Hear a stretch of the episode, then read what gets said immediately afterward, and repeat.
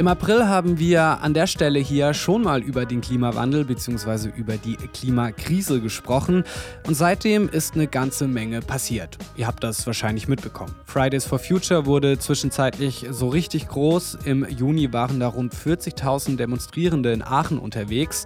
Ein paar Wochen vorher hat der YouTuber Rezo mit einem ja, super erfolgreichen Video, wie er sagen würde, die CDU zerstört und kurz darauf haben die Grünen dann bei der Europawahl in Deutschland mehr als 20 Prozent der Stimmen geholt. Und dann war der vergangene Juli der heißeste Monat seit Beginn der regelmäßigen Wetteraufzeichnungen. Erstmals wurden in Deutschland mehr als 42 Grad Celsius gemessen und auch in anderen europäischen Ländern gab es Temperaturrekorde. Erst am Donnerstag hat dann der Weltklimarat IPCC seinen Sonderbericht zur Landnutzung veröffentlicht und klar gesagt, ein weiter so wie bisher mehr kann und darf es nicht geben. Ihr merkt also, auch in der neuen Ausgabe von Pick Thema gibt es wieder jede Menge zu besprechen. Ich bin Philipp Weimar, freut mich, dass ihr mit dabei seid. Pickt Thema. Ein Pick, verschiedene Perspektiven. Und über all diese Themen wollen wir unter anderem mit Alexandra Endres sprechen. Sie ist Journalistin und schreibt nicht nur für Zeit Online über Klimapolitik, Umwelt und Energie. Sie ist auch eine sehr umtriebige Pickerin im Klima- und Wandelkanal auf pickt.de. Dort bin ich auch auf einen Pick von ihr gestoßen, in dem sie die Frage in den Raum wirft, wie man bei all den Entwicklungen der letzten Wochen und Monate überhaupt noch optimistisch bleiben soll. Anlass für Ihre Frage war ein Artikel von Tagesschau-Redakteur Günther Marx. Darin bezieht sich Marx auf den Report des Weltklimarats und auf die Tatsache, dass sich die Klimazonen immer weiter in Richtung der Pole verschieben. In ihrem Pick outet sich Alexandra Endres eigentlich als Optimistin, was die Bewältigung der Klimakrise anbelangt. Sie gibt aber auch zu, dass ihr Glaube daran mittlerweile bröckelt. Ich wollte deshalb von ihr wissen, warum genau ihre Hoffnung so langsam schwindet. In letzter Zeit mehren sich einfach die Alarmsignale, dass es ähm, doch schlimmer ist, als wir denken. Ich glaube, das ist so ein bisschen der Grund. Also ähm, das hatte ich ja auch gepickt. Die ähm, Permafrostböden, die tauen so schnell, wie man das erst in 70 Jahren erwartet hätte. Die ähm, in der Arktis brennen die Wälder. In Deutschland hatten wir jetzt diese Hitzeperiode, den zweiten Dürresommer schon ähm, in Folge. Die Wälder sterben auch hier. Jetzt hat sich diese Hitzeblase sozusagen nach Grönland verlagert. Da schmilzt auch das Eis. Also es sind einfach so viele Alarmzeichen auf einmal. Ähm, die und die auch für jedes für sich genommen dramatisch sind, ähm, jedes für sich genommen dramatisch ist. Insofern fällt es mir zwischendurch im Moment wirklich schwer, zuversichtlich zu bleiben. Und zugleich sehen wir ja auch auf der politischen Ebene global, äh, wir haben eine US-Regierung, die nicht nur keinen Klimaschutz betreibt, sondern die auch aktiv die Arbeit von Klimawissenschaftlern behindert, die die ähm, fossile Industrie fördert. Wir haben in Brasilien eine Regierung, die gerade den Amazonaswald abholzt oder abholzen lässt. Da gab es jetzt ja auch gerade neue Zahlen. Also ähm, es ist alles nicht besonders mutmachend und trotzdem darf man natürlich den Mut nicht verlieren, weil sonst wird es ja noch schlimmer. Das ist so ein bisschen, glaube ich, die Ambivalenz, mit der viele zu kämpfen haben im Moment. Da spricht Alexandra Endres eine Gefühlslage an, die vielleicht der ein oder andere von euch kennt. Denn die extremen Wetterereignisse, die scheinen sich in letzter Zeit zu häufen. Vor allem die zwei Hitzewellen im Juni und Juli, die waren für Mitteleuropa extrem heiß und damit auch für jeden spür- und erfahrbar. Wir haben in der letzten Folge zur Klimakrise noch darüber gesprochen, vielleicht erinnert ihr euch, dass der Klimawandel für viele Menschen im Alltag wenig präsent ist, dass wir die Erderwärmung oft nur über Fernsehdokumentationen wahrnehmen und dass es auch deshalb schwerfällt, unser Leben ökologischer und nachhaltiger zu gestalten. Die Entwicklungen der letzten Wochen und Monate haben das möglicherweise geändert. Und auch der Bericht des Weltklimarats hat ja noch einmal auf die Dringlichkeit eines schnellen Handelns hingewiesen.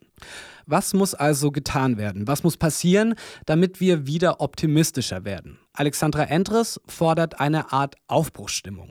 Naja, ich glaube, wir bräuchten ähm, auf der politischen Ebene eine größere Lust oder einen größere, größ, größeren Enthusiasmus, die Dinge auch anzupacken. Also ich verstehe, dass in einer Regierung in der Demokratie, dass man Kompromisse erreichen muss, dass man, dass man auch die verschiedenen Interessen oder die verschiedenen ähm, Standpunkte mit einbeziehen muss in Regierungshandeln.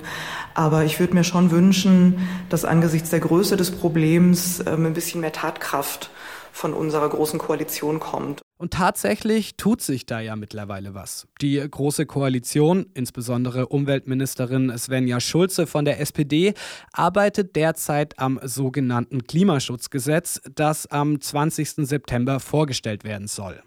Ich wollte deshalb von Alexandra Endres wissen, was denn Ihrer Meinung nach unbedingt im neuen Gesetz stehen muss. Also ich glaube, am wichtigsten für das Klimaschutzgesetz wäre aus meiner Sicht ein Preis auf CO2. Ähm, da gibt es ja verschiedene Modelle, wie das dann im Detail ausgestaltet wäre, ist, ist zweitrangig. Ich glaube, dass eine Steuer am schnellsten umzusetzen wäre, schneller als eine Integration in den europäischen Emissionshandel. Aber auch ähm, das wäre sozusagen ein Schritt. Also wichtig ist, dass CO2 teurer wird, der CO2-Ausstoß teurer wird. Das ist das ähm, Essentielle. Worüber Alexandra Endres da spricht, ist euch vielleicht besser als CO2-Steuer bekannt. Umweltministerin Svenja Schulze plant eine solche Steuer im Klimaschutzgesetz zu verankern. Dafür hat sich Schulze Gutachten von mehreren Institutionen erstellen lassen und die empfehlen, dass CO2 in Zukunft bepreist wird. Das Ganze soll mit 35 Euro pro Tonne beginnen und nach und nach ansteigen. 2023 soll der Preis dann bei 80 Euro pro Tonne CO2 liegen, im Jahr 2030 bei 180 Euro. Die Idee dahinter, wenn dadurch beispielsweise Diesel und Benzin teurer werden, dann dürften die Leute automatisch weniger Auto fahren und so soll dann auch der CO2-Ausstoß sinken. Die Mehreinnahmen, die der Staat durch die CO2-Steuer macht, sollen dann über eine sogenannte Klimaprämie wieder an die Bürgerinnen und Bürger ausbezahlt werden. Aber es gibt natürlich auch Kritik an der Steuer. Der ADAC bemängelt zum Beispiel, dass Pendler finanziell darunter leiden würden. Und auch Alexandra Endres kritisiert die CO2-Steuer, wenn auch aus einer etwas anderen Perspektive. Das reicht, glaube ich, nicht weil ein CO2-Preis zwar Emissionen verteuert, das ist ja auch sein, sein also inhärent sozusagen sein, sein der Mechanismus, über den der Klimaschutz dann erreicht werden soll. Aber ähm, er, er setzt halt nicht immer dort an, wo am stärksten noch Emissionen gesenkt werden müssen.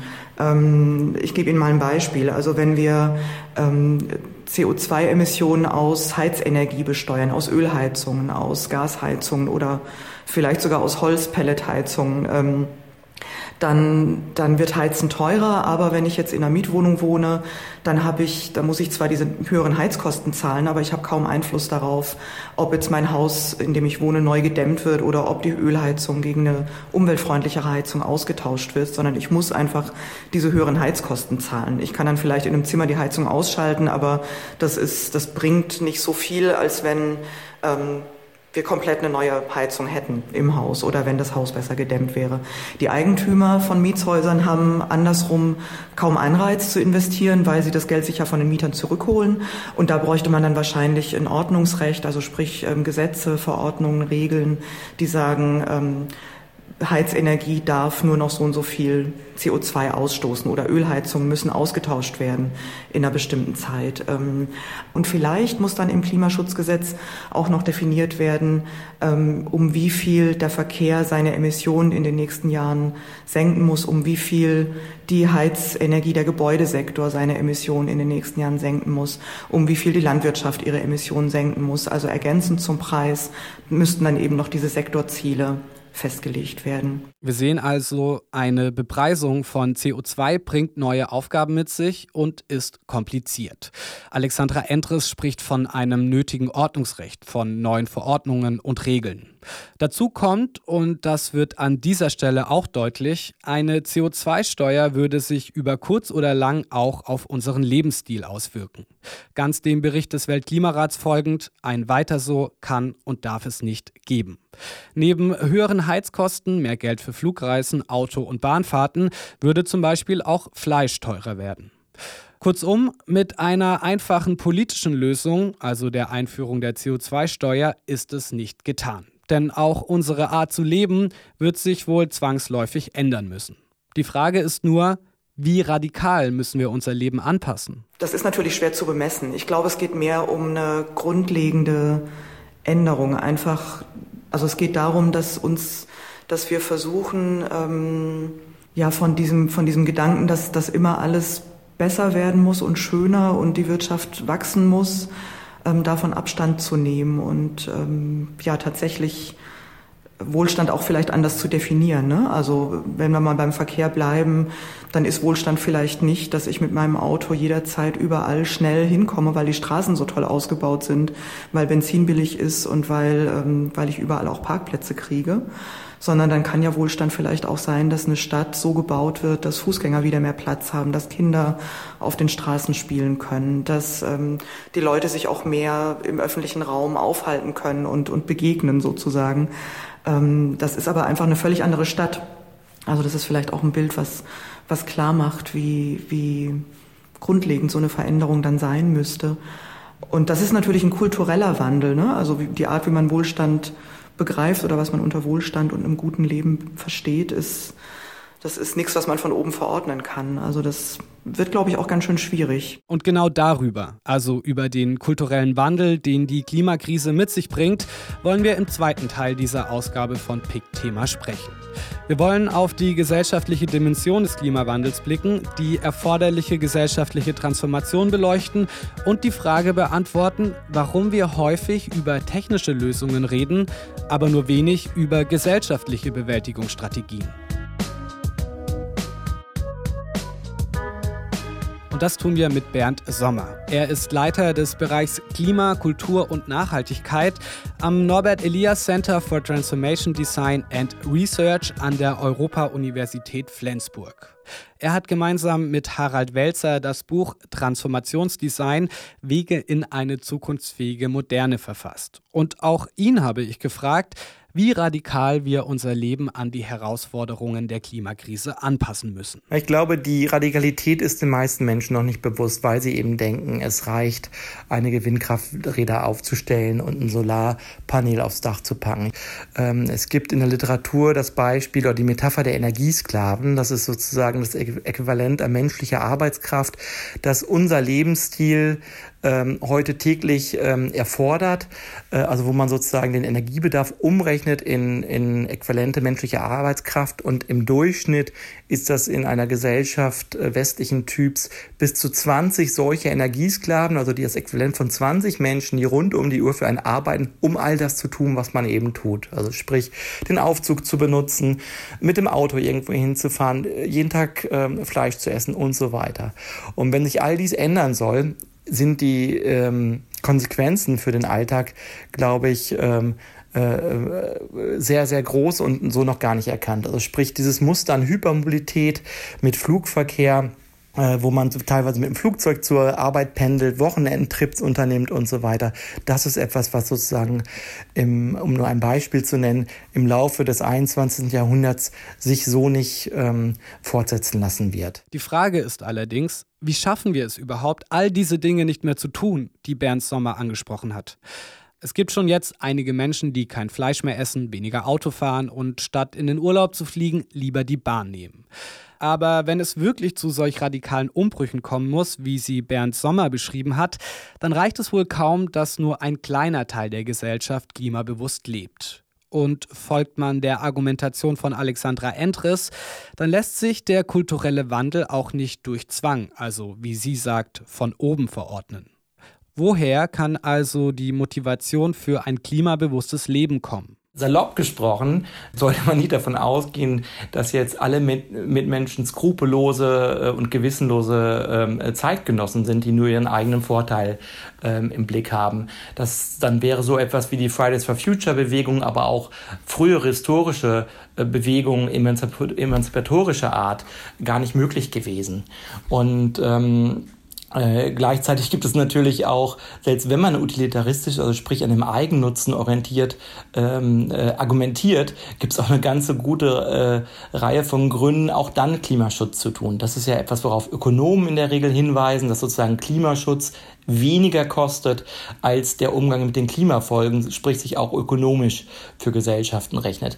Und aus, aus diesen Gründen denke ich, dass sozusagen halt Menschen natürlich ein Interesse daran haben, etwas daran zu ändern, weil sie sozusagen eine lebenswerte Zukunft für sich selbst und ihre Kinder ähm, gewährleisten äh, wollen. Und so zumindest die Hoffnung, aber wie gesagt, Gesellschaften haben sich bisher immer dadurch ausgezeichnet, dass eben auch solche Verantwortung zum Teil übernommen wird, dass sich etwas ändern muss, dass man sozusagen äh, ähm, äh, eine, eine freiwillige Selbstbeschränkung zum Teil einführt. Die Antwort auf die Frage, was Bernd Sommer im Kampf gegen den Klimawandel optimistisch macht, fände sich also unter anderem in einer Art natürlichem Selbsterhaltungstrieb von Gesellschaften aber auch in der Idee des Homo economicus, also dem Modell des rational geleiteten Wirtschaftsmenschen, dem Nutzenmaximierer. Der erkennt, dass es für uns wesentlich billiger ist, jetzt schon runterzufahren, als in ein paar Jahrzehnten die volle Zeche zu bezahlen. Aber was ist mit der Politik? Das soll nicht heißen, dass ich die Politik nicht in der Verantwortung sehe, aber man muss, müsste ja auch Politiker wählen oder Parteien wählen, die eben exakt diese Dinge per Gesetz auf den Weg bringen. Also was wir jetzt heute, glaube ich, steht es in der Zeitung, die Umsatzsteuererhöhung auf Fleischprodukte, äh, Flugverkehr äh, weniger privilegieren, Automobilität äh, deprivilegieren ähm, und äh, andere Formen der Mobilität ausbauen. Selbst das ist ja etwas sozusagen, wo, wo, die, wo in der Demokratie diese Politiker ein Mandat für bekommen müssen durch die Bürgerinnen und Bürger und in dem Sinne eine Selbstbegrenzung erfolgen muss. Und ähm, das wäre sozusagen die Motivation in, oder, oder ein möglicher Pfad, wie das gelingen könnte. Wir sprechen hier also wieder über das Spannungsfeld aus Politik, Wirtschaft und Gesellschaft, das möglichst gut aufeinander abgestimmt die Herausforderungen des Klimawandels angeht. Sei es durch wegweisende politische Beschlüsse, einen Strukturwandel der Industrie oder ein Umdenken in den Köpfen der Menschen. Geschieht all das nämlich nicht, dann haben wir nicht nur mit extrem heißen Julitagen, schmelzenden Polkappen oder kippenden Ökosystemen zu kämpfen, sondern laut Bernd Sommer auch mit spürbaren gesellschaftlichen Einschnitten. So etwas wie Klimawandel wirkt immer sozial strukturiert. Das bedeutet, die Leute, die jetzt mächtig sind und über Ressourcen verfügen, haben Möglichkeiten, sich davor zu schützen, sei es durch Klimaanlagen, sei es, dass sie umziehen in andere Regionen und so weiter. Betroffenen sind die arm. Und was sozusagen mit der Klimakrise auf dem Spiel steht, ist eigentlich der Modus, in dem unsere Gesellschaften ähm, operieren, der gekennzeichnet ist durch so etwas wie Demokratie, ein zivilisiertes Miteinander, äh, Rechtsstaatlichkeit und so weiter und so fort. Und die Veränderung, die gravierende gravierenden Veränderungen, die zur ähm, Disposition stehen oder wo die Klimawandel und andere ökologische Krisen eine Gefahr stehen, dass diese ähm, in Anschluss an Norbert Elias könnte man sagen Zivilisiertheit der Gesellschaften, dass die ähm, droht verlustig zu gehen oder die eben in Gefahr gerät. Nicht, dass die Menschheit in Toto verschwindet, sondern sozusagen halt sich äh, Ungleichheiten weiter zuspitzen und wir das Ausmaß an ähm, äh, Demokratie, Rechtsstaatlichkeit und Wohlstand, wie wir es zumindest in den globalisierten Norden seit ja, einigen Jahrzehnten genießen dürfen, so nicht mehr haltbar wird. Das ist, glaube ich, die, die tatsächliche Gefahr, die von der Klimakrise ausgeht. Und das ist auch das, was Sie vielleicht angesprochen haben mit der, mit der tiefgreifenden Veränderung, die sozusagen dadurch droht. Die Folgen des Klimawandels auf unser gesellschaftliches Zusammenleben sind also, wenn man den Ausführungen von Bernd Sommer folgt, eklatant. Dennoch habe ich das Gefühl, dass wir in der Öffentlichkeit meist über die klimatischen, ökonomischen oder technischen Folgen des Klimawandels sprechen. Und auch wenn wir über Bewältigungsstrategien der Klimakrise diskutieren, kommt es mir so vor, als würden wir in Deutschland viel mehr über E-Autos oder politische Lösungen sprechen, als über gesellschaftliche Zugänge. Bernd Sommer sieht das ähnlich. Ich teile den Eindruck, dass in der öffentlichen Diskussion der Fokus eben auf diese technischen Lösungen dominiert. Aus meiner Sicht unter anderem auch deswegen, weil damit das Versprechen einhergeht, dass eben alles so bleiben kann, wie es ist. Also sprich, dass man anstatt mit den Verbrennungsmotor betriebenen Auto eben mit dem E-Mobil fährt, äh, vielleicht das äh, Ersatzfleisch isst, anstatt das richtige Fleisch und so weiter und so fort. Das heißt, ähm, Lebensstile, Lebensweisen werden nicht in Frage gestellt und ein größerer sozialer Wandel eben auch nicht, ähm, weil sozusagen diese technischen Lösungen versprechen, dass damit das Problem gelöst werden kann. Aber eine rein technische Lösung, ich glaube, das haben wir bereits destilliert, wird aller Wahrscheinlichkeit nach nicht ausreichen. Trotzdem wollen wir zum Schluss dieser Ausgabe auch einen Blick auf die naturwissenschaftliche bzw. technische Dimension werfen und konkrete Maßnahmen zum Schutz des Klimas besprechen.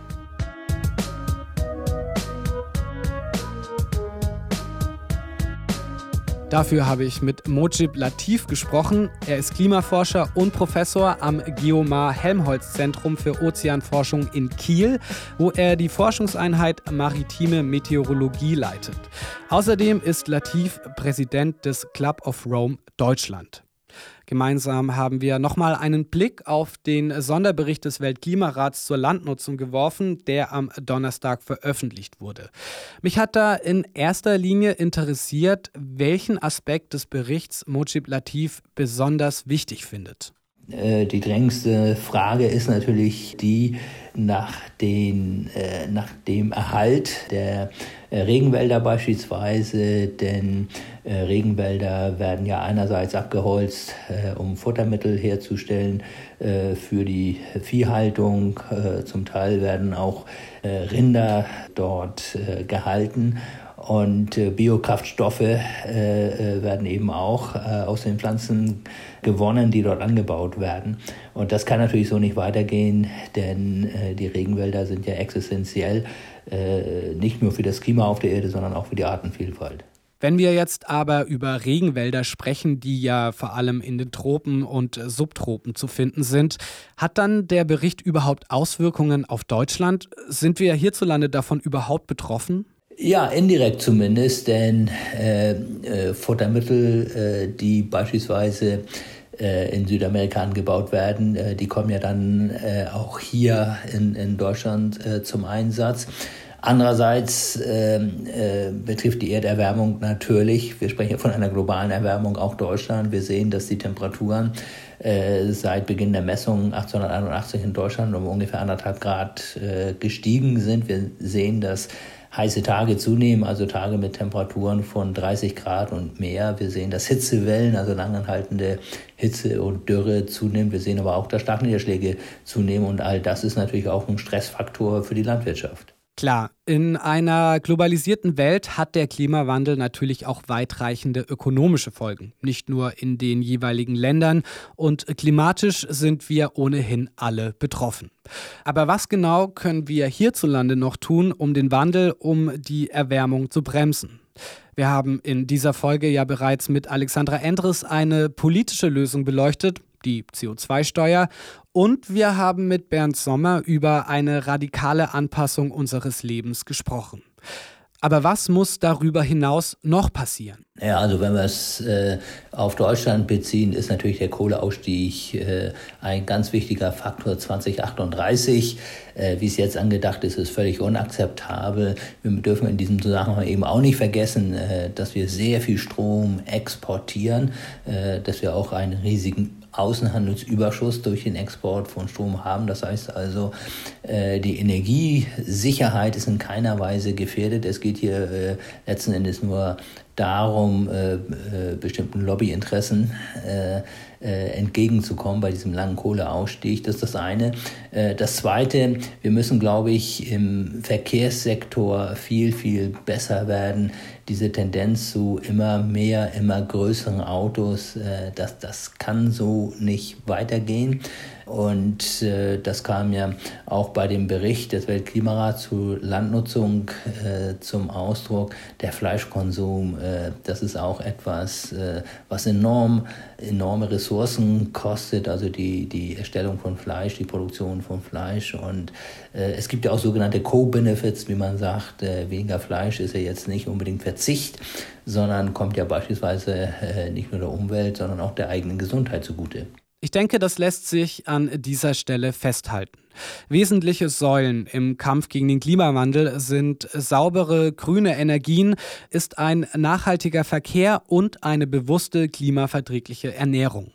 Und im besten Fall findet all das in einem verträglichen Rahmen statt, den sich Politik, Wirtschaft und Gesellschaft setzen. Und das möglichst weltweit. Denn die besten Klimaschutzgesetze helfen natürlich nichts, wenn sie nur ein kleiner Teil der Weltbevölkerung befolgen. Äh, ja, es ist schwierig und ich denke, die einzige Möglichkeit, äh, besteht darin, dass wir einfach vormachen, wie es geht. Äh, natürlich haben wir in Deutschland äh, nur einen Anteil von etwa zwei Prozent an den weltweiten CO2-Emissionen.